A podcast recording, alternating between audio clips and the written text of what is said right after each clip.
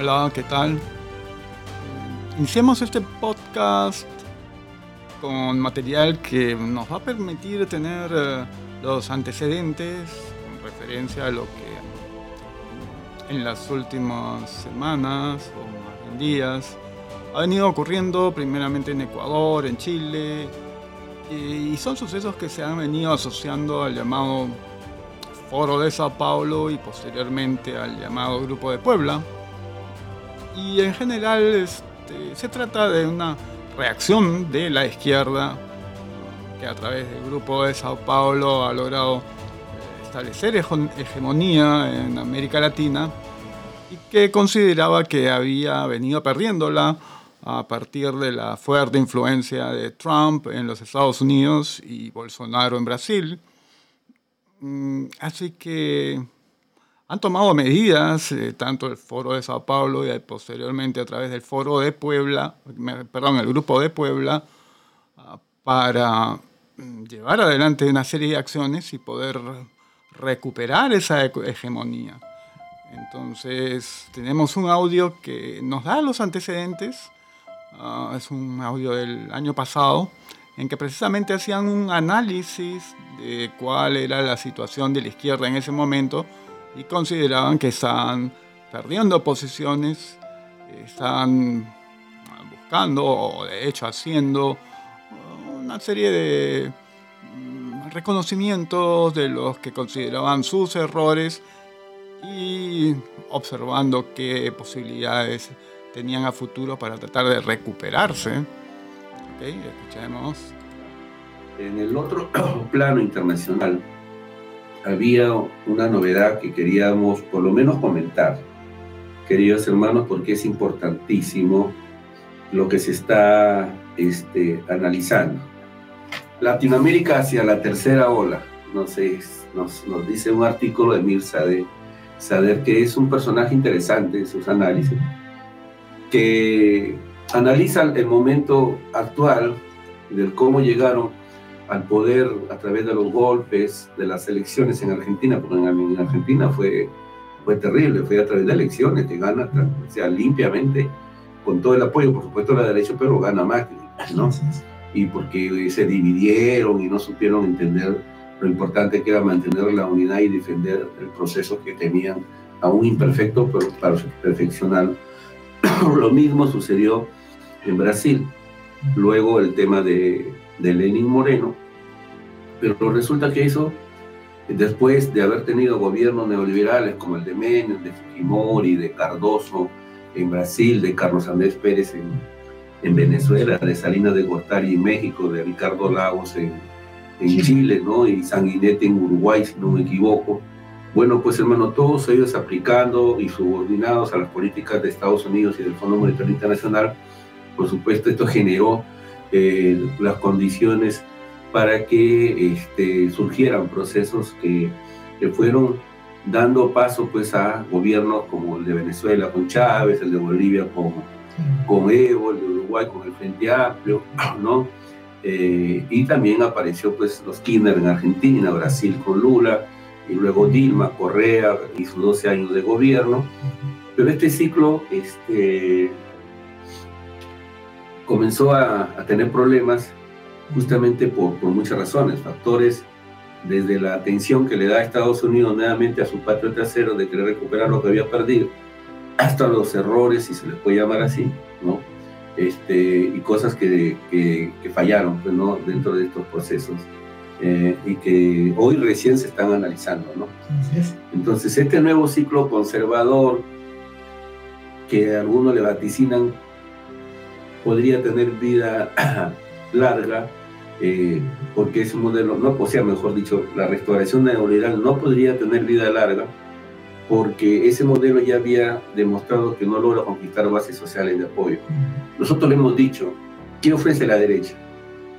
Si aquí ofrecen un gobierno de, Tito Quiroga en Bolivia o de cualquier otro derechoso en Bolivia en estas elecciones, ¿qué le va a ofrecer?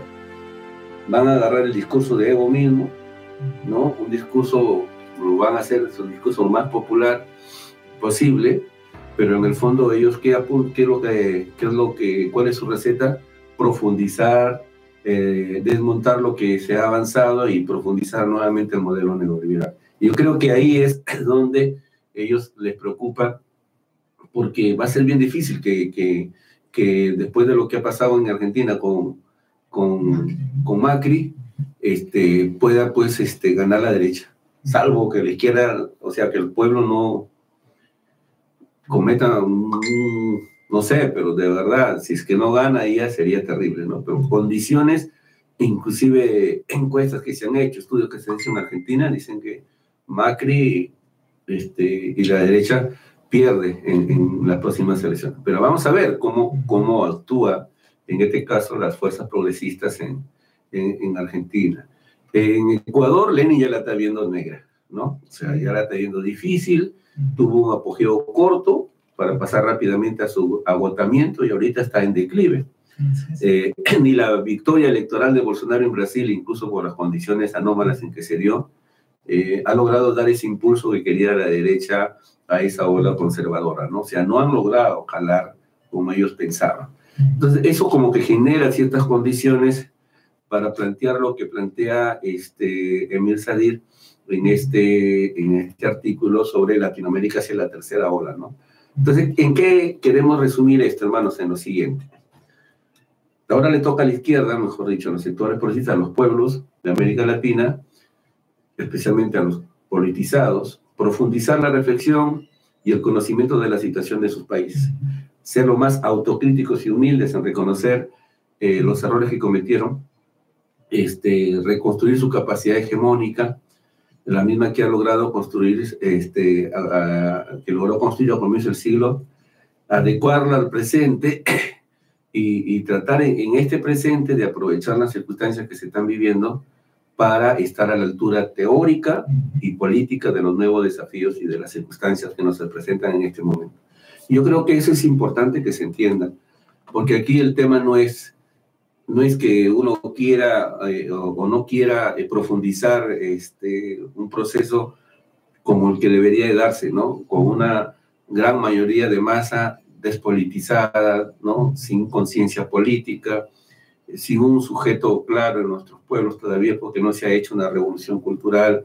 Eh, hay muchos factores que han detenido el avance en ese sentido, entonces exigir más ahorita sería una locura, ¿no? O sea, tiene que haber condiciones eh, reales y eso solamente se va a construir con tiempo y con mucho trabajo, especialmente en la conciencia de, de, nuestros pueblos. Entonces, ahí viene eh, la reflexión para nosotros, ¿no? ¿Se viene bueno, vamos a leer esto que aparece en un hilo de Twitter. Ah, corresponde a la cuenta de Pedro Urchurtu. Y dice, ¿ha escuchado usted sobre el grupo de Puebla?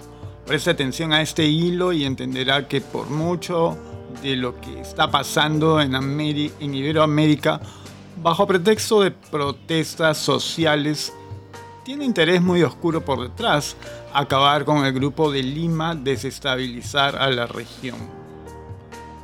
El grupo de Puebla nace en julio del 2019 en esa ciudad mexicana, pocos días antes del vigésimo quinto encuentro del Foro de Sao Paulo en Caracas, como un encuentro de líderes progresistas, reuniendo a izquierdistas de más de 10 países de Latinoamérica y España bajo el lema progresivamente.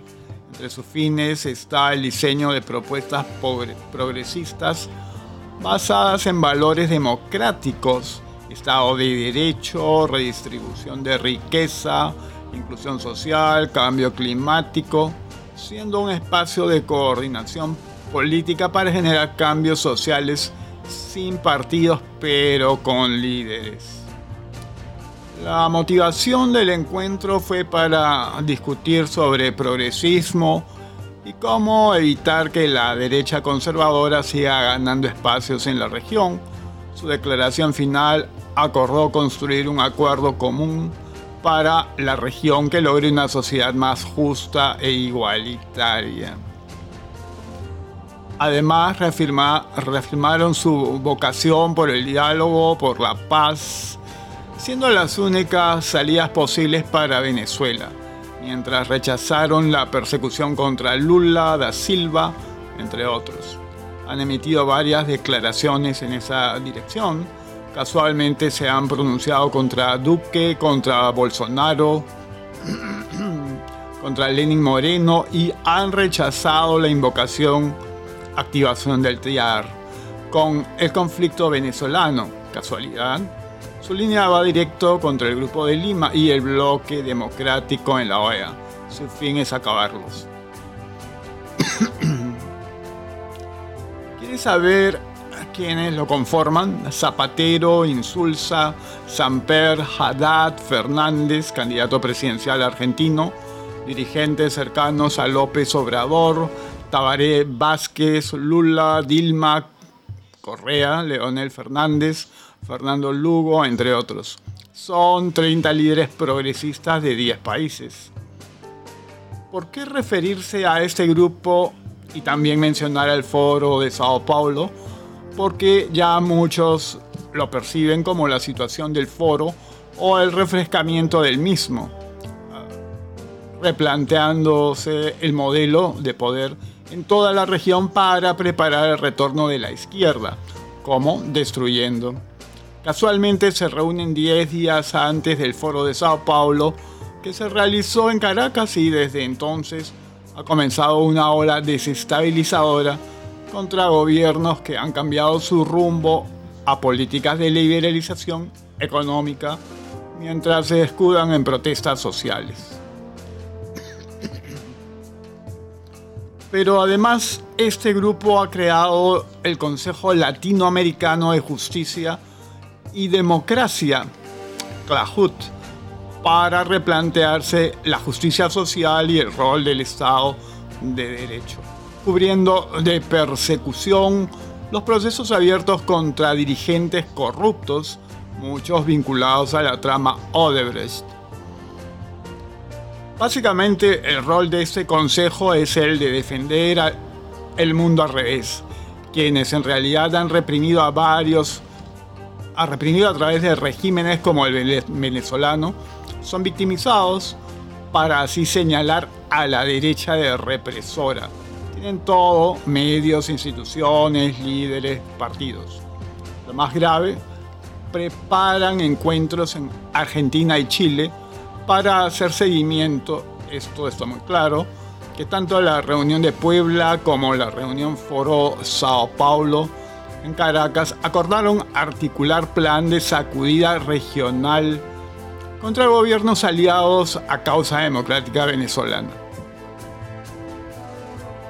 Fernández, de resultar electo presidente en Argentina, sería líder del grupo y por eso convoca próxima, próxima reunión en su país.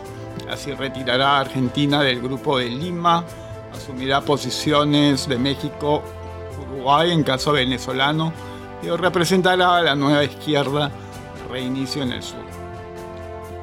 De ahí en adelante el objetivo será acabar con el grupo de Lima, desmantelarlo con nuevos gobiernos progresistas o incentivar más desestabilización. También buscarán arrebatarle la reelección a Secretaría General de la OEA a Almagro. Todo está muy claro. Tienen todo un sistema de medios propios, Infonodal, y externos como Telesur, listos para hacer su trabajo de reimpulso de la izquierda y de reacomodo de la región.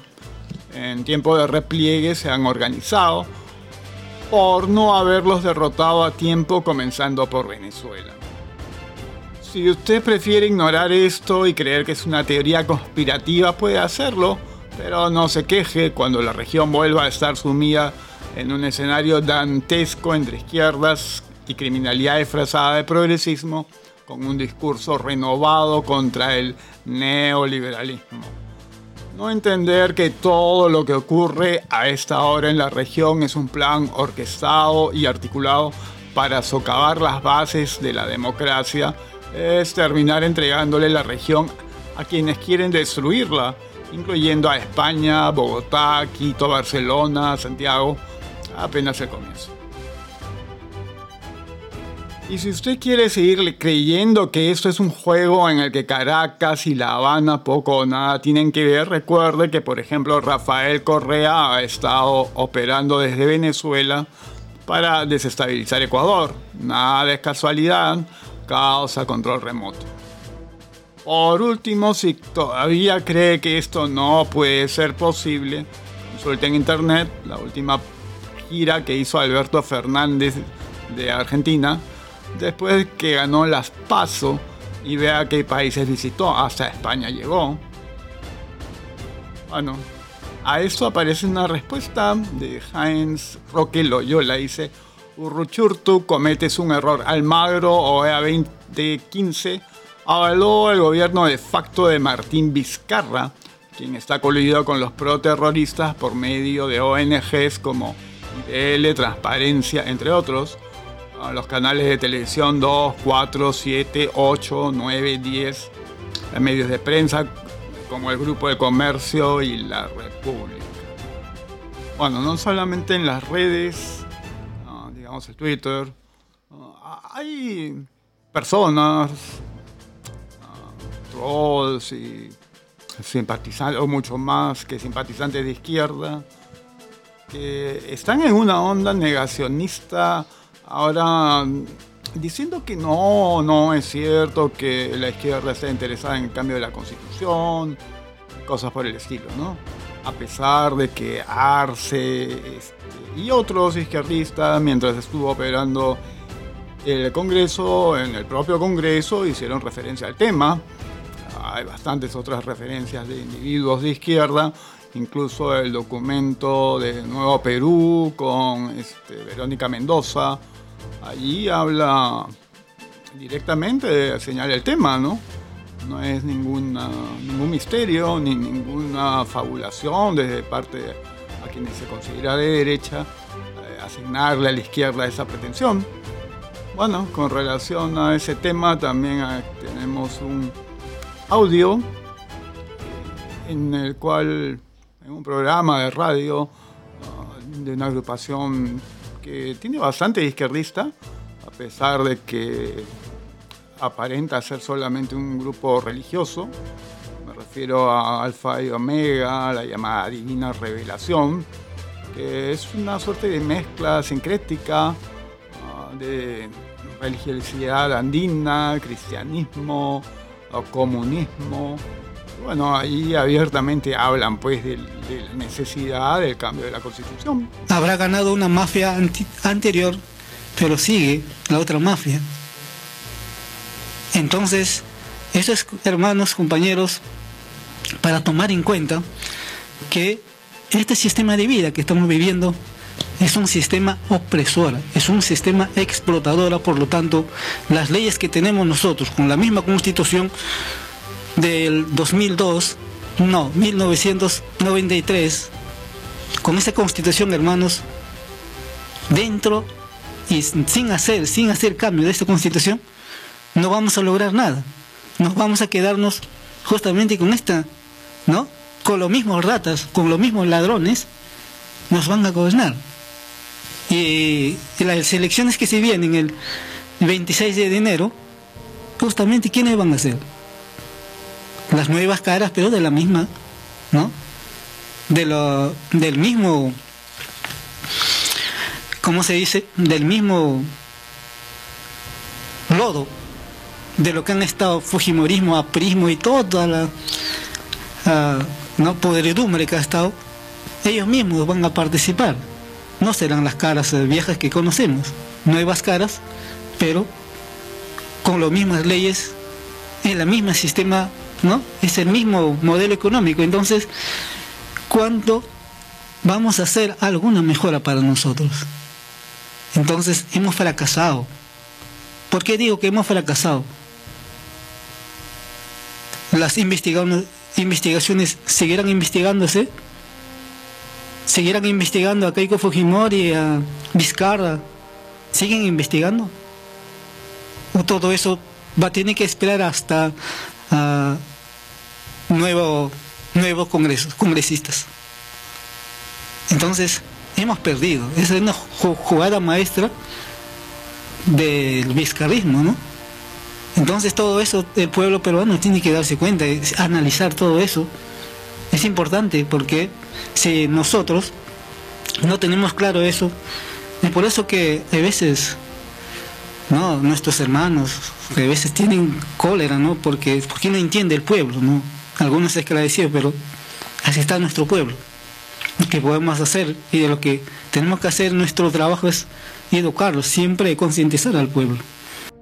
Bueno, y ahora tenemos un comentario que a, a muchos pienso que les va a resultar hasta risible y a algunos otros terminará inclusive incomodándolos, ¿no?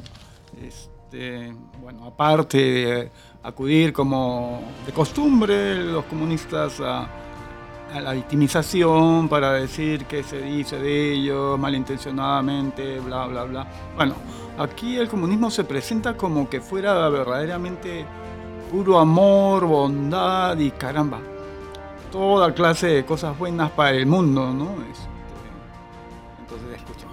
Eh, lamentablemente el sistema capitalista y sus medios de manipulación han hecho creer al mundo de que el comunismo es una filosofía este, hasta primitiva, ¿no? Porque eh, hay gente que cuando escucha la palabra comunismo en estos tiempos o socialismo, hasta lo relaciona con el terrorismo.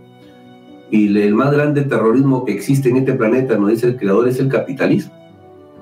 O sea, el, sistema ha logrado, a través de su propaganda, mancillar ¿no? Eh, a la filosofía más amorosa que existe en el universo, que es el comunismo. O sea, la filosofía más justa. ¿Qué es lo que buscan los comunistas? ¿Qué es lo que aplican en su diario vivir los que son verdaderos comunistas? El amor común, la búsqueda de la justicia, la búsqueda de la igualdad. Ahora yo les pregunto, hermanos, con toda la sinceridad a ustedes del mundo. Bueno, y ahora tenemos un audio en el que queda completamente demostrada otra de las tretas, parte del victimismo, pero inmediatamente le añade la justificación. Debido a que son víctimas, cualquier cosa que ellos hacen está justificada. Eh, Ustedes han visto, por ejemplo, en los desmanes eh, en Chile, la culpa definitivamente no es de ellos, eh, son nada más que protestas debido a las desigualdades generadas por el modelo ah, capitalista, ah, bueno, y todas esas cosas, ¿no? Eh, definitivamente cualquier forma de violencia, cualquier tipo de desmán y vandalismo, siempre lo justificarán. Presten atención. Cuando se habla de revolución, algunos creen que estamos hablando de violencia. La violencia viene del capitalismo, no de las revoluciones donde los pobres participaron y se vieron obligados a participar ante tanta injusticia y crímenes que se cometían contra, contra los pobres. Por eso es que el padre dice que todas las, las revoluciones están justificadas delante de Dios. Bueno, con respecto a todos los destrozos que han venido ocurriendo y que aún continúan en Chile, esta violencia llevada adelante por la izquierda, ha aparecido en Twitter un documento de Frente Amplio. Este documento dice guía para realizar plan punto final. A continuación se presenta una guía para llevar a cabo el plan punto final acordado en la última asamblea de planificación, agitación y coordinación. El fin de esta guía es bajar la información a los líderes de las células tanto zonales como sindicales y universitarios. Se pide encarecidamente la discreción en el uso de este documento. Paso 1. Provocar el quiebre en la derecha entre a los leales, a Piñera y los duros. Para esto hay que forzar el matrimonio igualitario y la adopción homoparental para lograr la división definitiva en la derecha. Paso 2. Tenemos que seguir provocando junto a los sindicalistas de la CUT y las diferentes cordones industriales el, clim- el clima propicio para crear paros y provocar el cierre de empresas. Este gobierno fue elegido solo por el tema económico, por lo que es una labor primordial darle en donde más le duelen. Paso 3. Hay que seguir convocando a universitarios y secundarios, ya que en marzo tenemos que volver a movilizarnos en las calles. El objetivo es la cabeza de la ministra de Educación. Paso cuarto, debemos de forzar a que los climas de violencia en las calles se extremen tanto en la Araucanía como también en las distintas marchas, con el fin de obligar a carabineros a disparar. Si es necesario, hay que dejar la vida por nuestra causa. Paso quinto.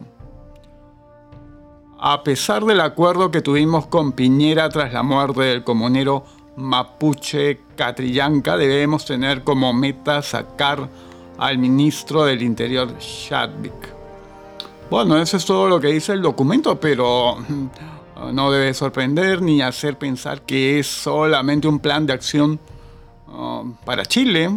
Uh, como vamos viendo también en Ecuador se han dado uh, brotes de violencia. Hay mucha agitación también aquí en Perú y el modelo es, es prácticamente el mismo, ¿no? ¿no? No hay que hacerse los sorprendidos. Y como dicen por ahí, este no hay que dejarse tomar por sorpresa. Si todavía no ha ocurrido en toda esa extensión aquí, es de esperar que más tarde o más temprano ah, la agitación eh, empiece a escalar, apelando a un modelo más o menos parecido. Así que están avisados. Bueno, y ahora tenemos un audio que viene muy a, cuento ah, con lo que anteriormente hemos señalado. Em, en ese audio un agitador, mm, a través de un mensaje que ha propagado por WhatsApp, incita a los que lo escuchen eh, a atacar uh, otras zonas, principalmente zonas donde están las tiendas más elegantes, porque alega que se ha solamente atacado um, lugares que son acudidos por gente del pueblo, menciona nombres de tiendas, de establecimientos comerciales, y, da de notar que esto no, tiene nada que ver con lo que los medios nos han venido ah, relatando, ¿no? La narrativa de que este es el cansancio del pueblo y es una reacción en alguna medida espontánea, pero todo lo contrario, aquí más bien se hace evidente que hay organización, hay gente que eh, conduce da las ideas de qué hacer, cómo hacer, y, está claro pues que para nada este tema de la, uh, del hartazgo y de una explosión espontánea es nada más que la narrativa engañosa que trata de enmascarar eh, que realmente detrás de esto está el comunismo. Hermano, la weá tiene que ser para arriba, cabros, para arriba, weón, movilícense para arriba, para las condes, las de esas, para donde realmente están los empresarios, no para abajo, hermano, las noticias todas están saliendo para quedarnos para abajo, ni una weá para arriba, hermano, para Tobalaba, las condes, las de esas, ni una weá para allá, para allá no hay milico, hermano, tenemos tiendas culiadas grandes, Sara, H&M, hermano, caleta de tiendas culiadas, tenemos moles por todos lados allá arriba y estamos dejando la cagada acá abajo viralicen esta weá, hermano, hagamos una junta masiva y vamos a hacer mierda para arriba, hermano, para donde realmente la afecta a los empresarios. Esta weá nos está afectando a nosotros, cabrón, a nosotros.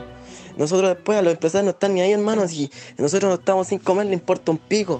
La weá nosotros tenemos que dejarla cagar arriba, hermano, a las condes, la de esa tobalaba.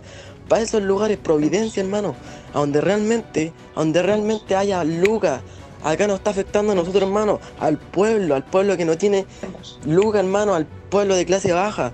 Hagan esta hueá viral, cabros, por favor, todos masivamente mañana para arriba. Conde, la dehesa, Providencia. Hagamos cagar esos lugares, hermano. Pónganse la mano en el corazón por su familia y por todos los que estamos luchando. Dejemos de hacer cagar allí en el pueblo de abajo, hermano. Y tirémonos para arriba, weón. A lo, en serio, cabros, yo. No afecta la hueá porque yo soy de iPhone, hermano. La las lucas, hermano, se están haciendo mierda. Vamos a hacer mierda a los buenos de la empresa, a los empresarios, a los políticos, al presidente culiado. Vámonos para arriba. Para arriba, hermano, a la dehesa, Tobalaba, las Condes, Providencia. Hagan esta weá viral, córranlos por sus redes sociales, por todos lados, hermano. Bueno, el 19 de octubre eh, se publica un documento de las izquierdas donde Vladimir Cerrón y Verónica Mendoza entre otros.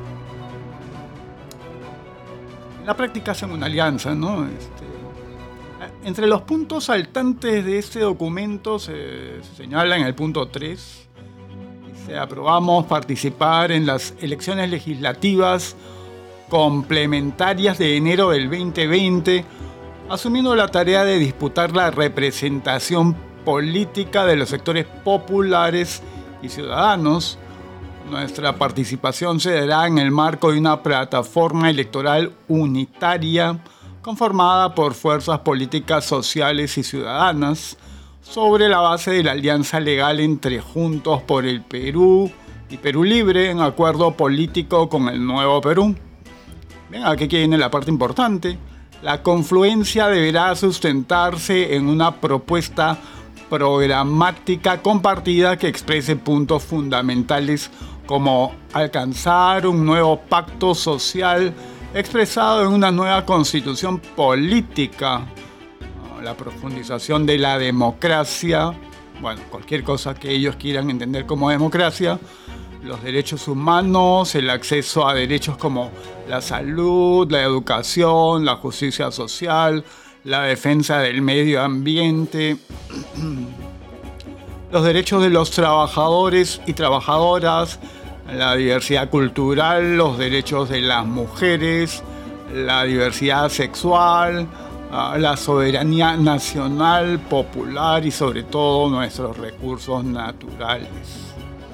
Bueno, no es poca cosa, ¿no? Como ven por ahí está infiltrada la agenda de género, este, el asunto de la defensa de los recursos, no es ninguna otra cosa que la agenda antiminera, detrás de esta, este criterio de los verdes y, en fin, ambientalistas que no es ninguna otra cosa que lo que ya hemos visto, ¿no? Donde estuvo involucrado incluso actualmente usurpador de la presidencia Vizcarra.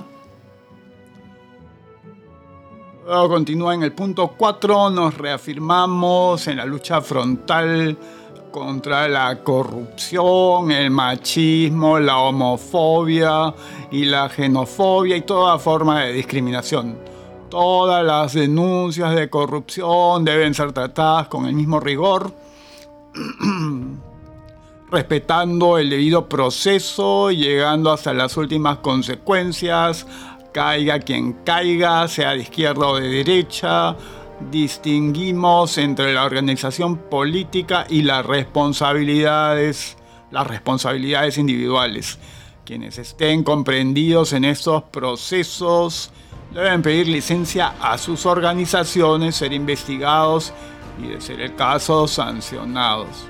Bueno, pero ahora se acuerdan del debido proceso porque hasta el momento ellos han venido aplaudiendo como focas, ah, formas que definitivamente rompen con el llamado debido proceso. Ah, y si se fijan allí, este, cuando habla del machismo, la, homofobia y todo lo demás, este, nuevamente remarcando en la agenda de género, ¿no? Ah, en fin, eso es lo principal en este documento de la izquierda, ah, como consecuencia ya ha habido bastantes críticas a, tanto a Vladimir Cerrón, porque es un individuo este, que ha sido condenado, y a Verónica Mendoza, que, también es otra persona cuestionada, recuerden las agendas de Nadine, y que ahora pasa a ser una alianza con otro personaje bastante, bastante cuestionado. Bueno, y eh, después de esta situación de ah, Verónica Mendoza y su alianza con Vladimir Cerrón y es todo lo relacionado con Perú. Mm, a continuación hubo un incidente en el que las feminazis Ah, hacen un verdadero show con mostradera de tetas y todo lo demás. Eh, y allí este, proclaman que se distancian de Verónica Mendoza, ah, haciendo una serie de referencias relacionadas pues, a la agenda de género, los LGBT y también el asunto relacionado pues, este, a la corrupción, ¿no? Por uh, Vladimir Cerrón, que es un condenado. Sí, a posteriori eh, la señora Glave y Indira Wilka uh, también hacen su show, se alejan, se distancian. Eh, bueno, sin embargo luego aparece un nuevo documento esta vez de otro colectivo feminazi, dice carta abierta de mujeres en respaldo a Verónica Mendoza. Hace unos días se anunció públicamente la alianza electoral establecida por Nuevo Perú, Juntos por el Perú y Perú Libre, con la finalidad de participar en las elecciones parlamentarias complementarias de enero del 2020 esta articulación de movimientos frente de partidos y partidos de izquierda abierta a otras fuerzas políticas y sociales se viene construyendo desde hace meses y ha sido empujada principalmente por las bases regionales y provinciales que han decidido unir esfuerzos. Se trata de un esfuerzo de confluencia que involucra a sectores populares, ciudadanos de todo el país que quieren cambios sustanciales ante la crisis generalizada que vivimos.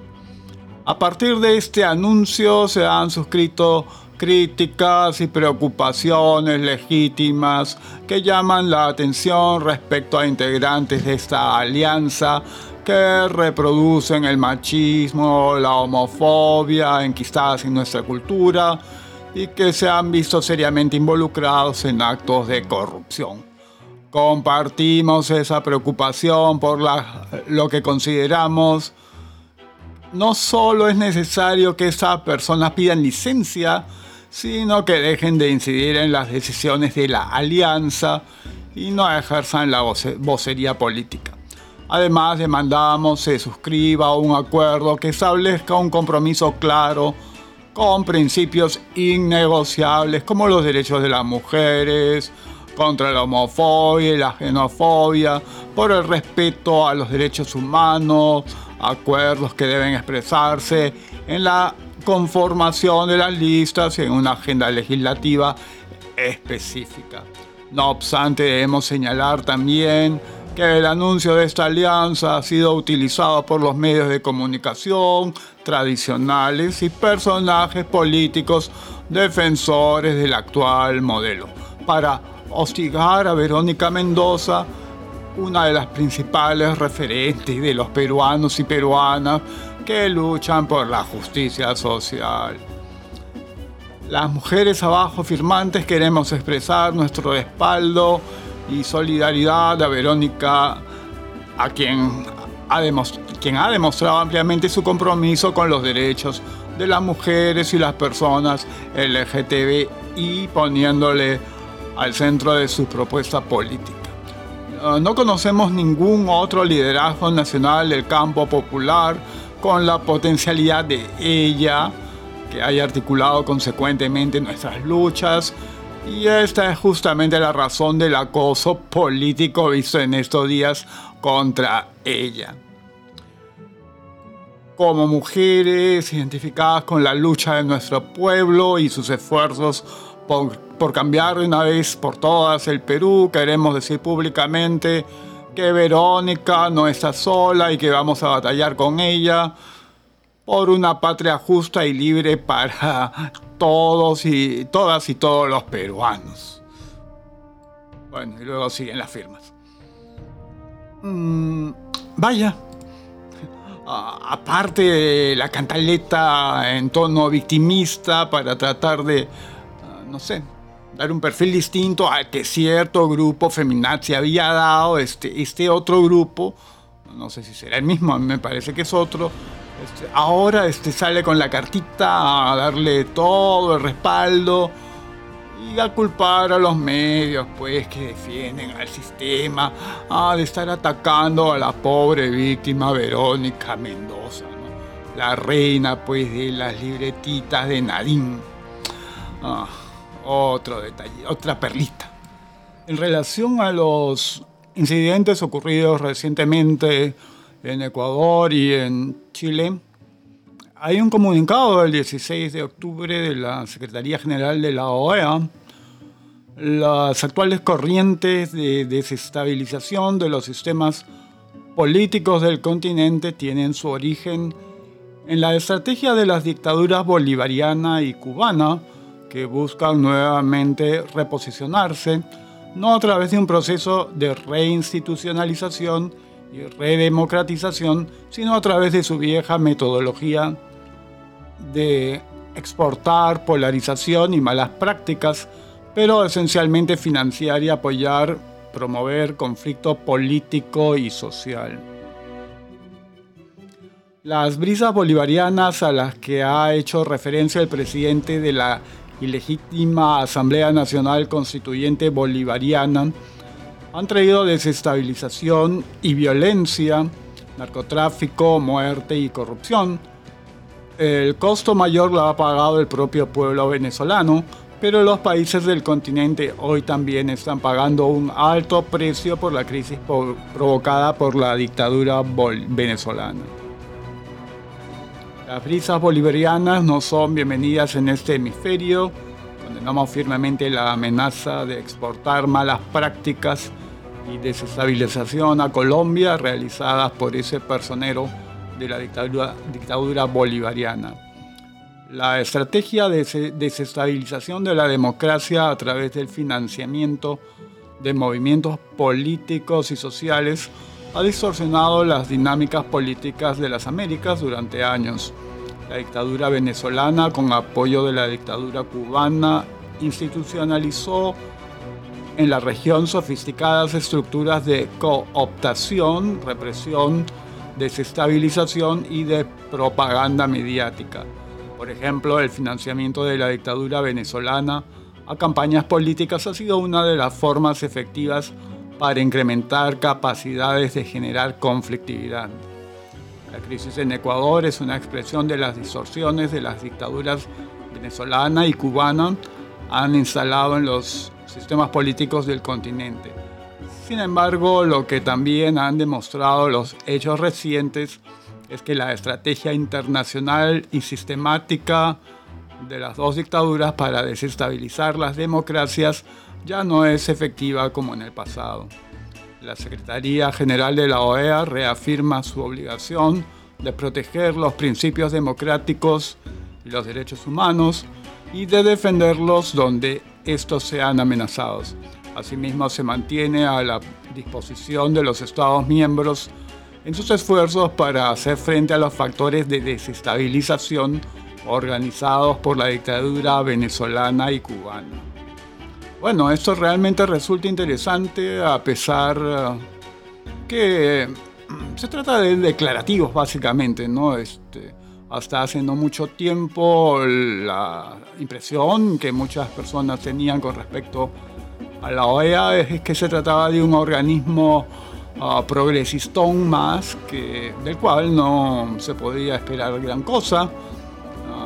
Sin embargo, tengamos en cuenta que fue más bien tibio y hasta un tanto complaciente o cómplice, digamos, este, con respecto al golpe que ha ocurrido acá en Perú, ¿no? Este, no ha habido verdadera condenatoria contra las acciones de Vizcarra y sus aliados.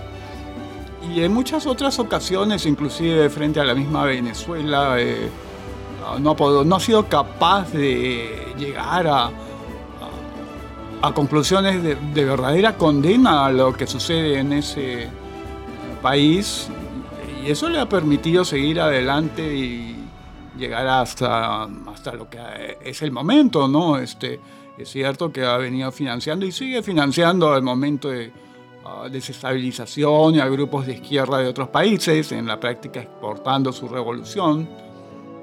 Y eh, bueno, con respecto a Bolivia, por ejemplo, eh, donde la reelección o pretendida reelección, pero con fraude de Evo Morales, este, donde al momento mm, la voz de la OEA también es bastante débil, ¿no? Bueno, y ahora tenemos un audio de Axel Kaiser. Ah, bueno, ese audio ha sido extraído de transmisión de Facebook por Libertópolis programa que conduce Gloria Álvarez. Bueno, y aquí ya contesta una pregunta relativa a por qué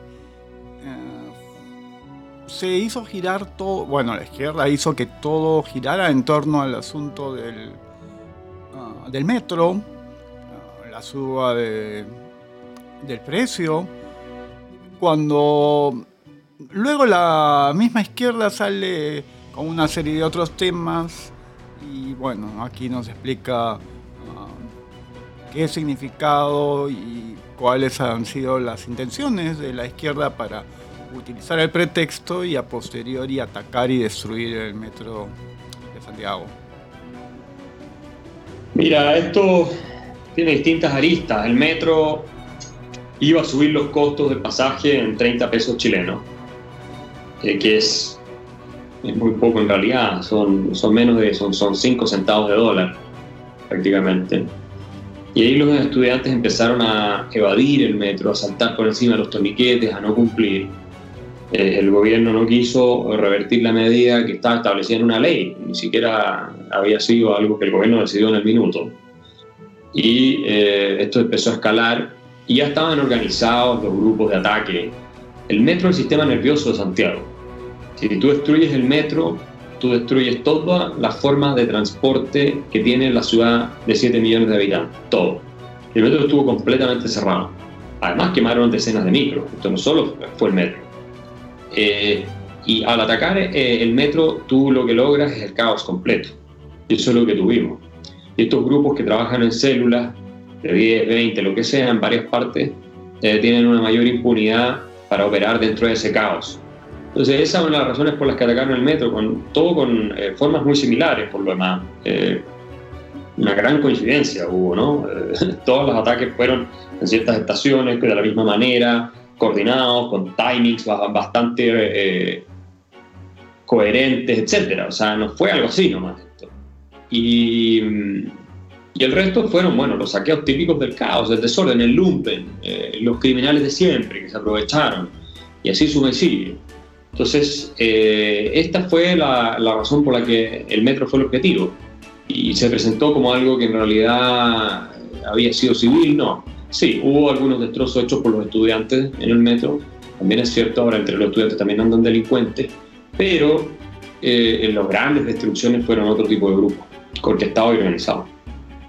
Bueno, y ahora quedamos con un audio en el cual un venezolano, actualmente residiendo en Chile, eh, se expresa en término enfático, con cierto dramatismo también, hablándole a un grupo de pobladores chilenos, relatándole la experiencia venezolana, como paulatinamente la izquierda chavista se fue haciendo del control y paulatinamente eh, los pobladores venezolanos fueron perdiendo todo.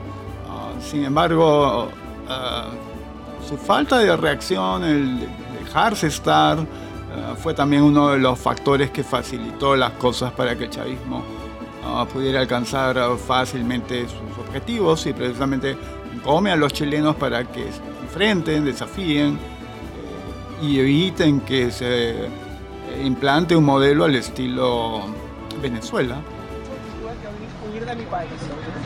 Por lo que ustedes están pasando ya nosotros lo pasamos siete veces. Nos robaron los votos, hicieron con nosotros lo que les dio la gana y me obligaron a que toda mi familia se dispersara por todo el mundo. Tengo mi hermano menor en, Estados Unidos, mi hermano mayor en Colombia, mi familia en Suiza. Y ustedes como están empezando a vivir eso, no deben permitir que lleguen al estado que Venezuela llegó. No deben permitirlo, hagan todo, hagan todo lo que esté en su poder no se separen, no se dejen influenciar por el G2 cubano, esos hijos de puta que hasta aquí llegaron a Chile. Aquí hay un desgraciado de chavista de un programa en Venezuela que se llama Sur, la Conducta, que está aquí apoyando el vandalismo. Ok, todos tenemos derecho a manifestar, todos tenemos derecho a reclamar nuestro, nuestro derecho, valga la redundancia, pero el vandalismo jamás es una, es una vía. Ustedes están empezando. No dejen que Evo Morales, esa rata, amigo padrinísimo de, de Maduro, ese hijo de puta, y más que todo el cabello con nueve madre ese, les quiten lo que ustedes tienen. No lo permitan, no lo permitan. Aprovechen el momento, no lo dejen. Ya vieron que el- la votación fue un fraude. Total, total. Y todavía la OEA callada, callada. Ah, pero Bachelet sí vino de una vez y quiere venir aquí a Chile a ver la- este, las razones humanitarias. Y ustedes, y ustedes van a permitir que se les acabe su país. ¿Ustedes quieren hacer cola durante tres días para comprar un kilo de pan? ¡No! ¿Ustedes quieren hacer cola solamente para comprar una aspirina para el dolor de cabeza? ¡No! ¿Ustedes quieren ver a su familia morirse porque no tienen medicamentos para poderlos atender? Ah, ¿Ustedes quieren ir a un hospital y que los dejen morir en la, en la sala de urgencia, en la sala de espera, o que su, o su familia que vayan a tener un hijo lo tengan en el piso en una caja de cartón? ¿Quieren eso? No lo permitan. Tienen el poder. Bueno, ahora sí ponemos punto final a este podcast. Esperamos estar muy pronto entregando nuevo material. Así que será hasta, hasta una próxima ocasión. Hasta pronto.